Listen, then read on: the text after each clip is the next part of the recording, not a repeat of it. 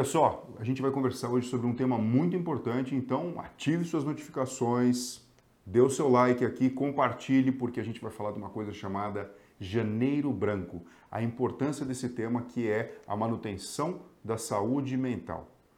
Hoje em dia a gente sabe que para você ter saúde não adianta só cuidar do corpo físico. O corpo físico ele tem um prazo de validade e dentro dele a gente tem o nosso desenvolvimento mental e a nossa consciência, que durante todo o processo da infância, com educação, tanto em casa quanto em sociedade, na escola, o cérebro é formado e a nossa mente acaba sendo lapidada. É extremamente importante a existência da saúde mental para você poder experimentar bem-estar e a sua vida ter significado. A gente já sabe disso. Mas muitas vezes o problema é que os transtornos mentais, eles vêm escondidos atrás de coisas que podem parecer normais ou até mesmo características que você consegue dar uma explicação plausível para isso. Por exemplo, todo mundo está vivendo a pandemia e a gente sabe que a saúde mental de muitas pessoas, na verdade, ficou comprometida. Então, será que é normal a gente viver estressado, irritado, Será que é normal, de repente, você perder o apetite? Ou passar a comer demais de uma forma compulsiva? Será que é normal você dormir pouco? Ou até dormir demais? Não sentir energia para fazer nada? Será que é normal, mesmo no final de semana, você não querer sair da cama? Não querer ter contato com a natureza? Ou então ficar extremamente dependente do celular e das redes sociais para se sentir bem? A gente sabe hoje em dia que isso tudo não é normal. E existem diversos transtornos mentais que merecem ser diagnosticados para serem tratados corretamente. Esse é o papel da neurociência atual. E Janeiro Branco traz justamente essa missão: trazer informação de qualidade para você, para quem você gosta, para os seus familiares e amigos e para toda a sociedade. É muito importante a gente detectar sinais que muitas vezes o nosso cérebro está mandando que as coisas não estão funcionando bem. É muito comum atender no consultório pacientes com ansiedade, com estresse, com estafa. Muitos têm burnout, que acaba sendo aquela relação direta de dependência da satisfação e performance no trabalho para você se sentir bem. E que hoje em dia, na verdade, até configura um transtorno mental. Não é simplesmente algo que uh, impossibilita o trabalho de forma adequada, é uma alteração relacionada com a própria ocupação. A depressão que ainda existe um certo estigma, muitas vezes achando que depressão é frescura. E o mais complicado é quando a própria pessoa que apresenta o quadro não reconhece isso. Depressão não é frescura, é um funcionamento diferente do cérebro por alterações que envolvem neurotransmissores, circuitos neurais e a própria forma da manifestação da nossa própria psique. É importante, mais do que nunca, a gente reconhecer isso na gente e nas outras pessoas. E principalmente sem preconceito. Entender que para viver bem é importante muito mais do que ter saúde do corpo físico, ter saúde mental também. Mas como fazer para reconhecer isso? Não é muito difícil.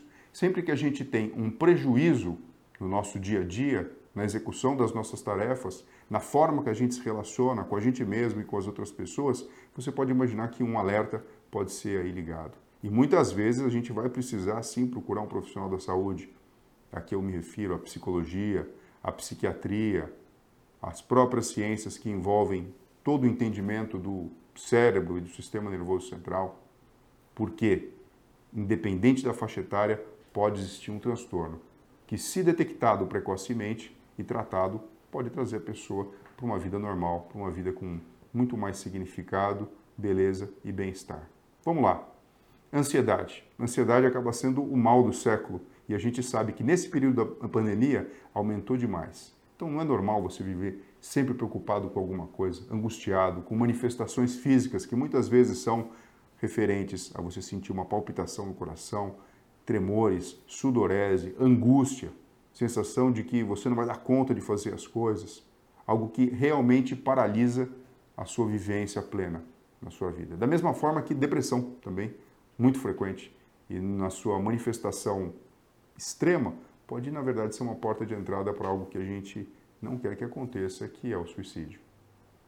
Todas essas doenças e transtornos têm um diagnóstico preciso e têm um tratamento específico, quer sejam com medicamentos que vão interferir no funcionamento dos neurotransmissores, que são substâncias que servem como sinalizador entre a comunicação de um neurônio com o outro, e com isso fazendo com que a pessoa se sinta bem novamente, e também através de terapias, como por exemplo a psicoterapia, na qual você educa o cérebro para novamente se sentir bem e interpretar aquela situação que é muitas vezes desafiadora ou então fora do esquadro normal. Recentemente, a gente tem um exemplo clássico. O campeão de surf brasileiro Medina reconheceu que a sua saúde mental e emocional não estava muito boa e ele mesmo decidiu não participar do campeonato, entendendo que é importante sim que a sua saúde mental esteja funcionando 100% para que ele possa ter desempenho. Porque muitas vezes não adianta você ter uma inteligência, por exemplo, corporal sinestésica funcionando muito bem e com isso conseguir fazer um ato motor com maestria, se a sua inteligência emocional não estiver funcionando bem. E quando eu me refiro à inteligência emocional, é aquela habilidade da gente gerenciar as nossas expectativas, as necessidades de realizarmos coisas que muitas vezes são difíceis e que não são tão prazerosas assim, para lá na frente, na verdade, a gente acionar o circuito cerebral do prazer com liberação de dopamina e termos bem-estar. Se está difícil lidar com isso por algum desequilíbrio, você pode imaginar que o desempenho não vai ser 100% favorável, bem diferente do que você sabe que você pode atingir. Então, reconhecer isso tudo é extremamente importante porque senão você pode ficar vivendo e muitas vezes os pacientes até usam um termo que eu gostaria de dividir com vocês. Doutor, eu estou sobrevivendo. É justamente isso que a gente não quer que aconteça com você nem com quem você gosta. Vamos lá? Como cuidar da mente? Primeiro passo, cuidar do corpo físico. Então é extremamente importante a gente respeitar o nosso corpo físico. E aqui eu começo dizendo que é importante a gente entender que existem momentos de calmaria que precisam ser respeitados. É importante existir o sono reparador no nosso dia a dia, momento em que a nossa memória é organizada, as nossas emoções também acabam tranquilizando e a gente prepara para ter um dia seguinte realmente pleno. Além disso, cuidado com a alimentação, porque a gente sabe que parte da energia do corpo físico é destinada para o aparelho digestivo quando a gente se alimenta.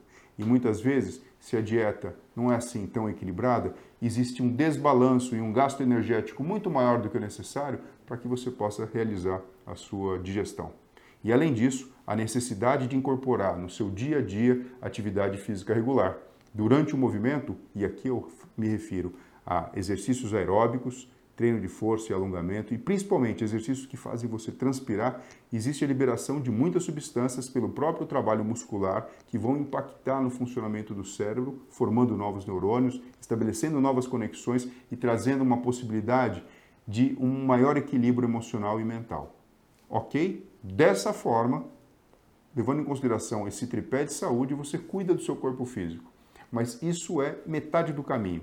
Gerenciar a nossa própria autoestima, os nossos desejos, sonhos e metas acaba sendo um outro quesito extremamente importante para a nossa saúde emocional. É importante o relacionamento interpessoal e, principalmente, a gente conseguir lidar com as nossas emoções de uma forma tranquila e transparente, reconhecendo que quando alguma coisa não está normal, ou a gente começa a agir de uma forma diferente, por exemplo, um consumo excessivo de bebida alcoólica, uma fuga excessiva para vícios como, por exemplo, o cigarro ou então outras drogas, a gente entender que, olha só, estamos precisando de um apoio.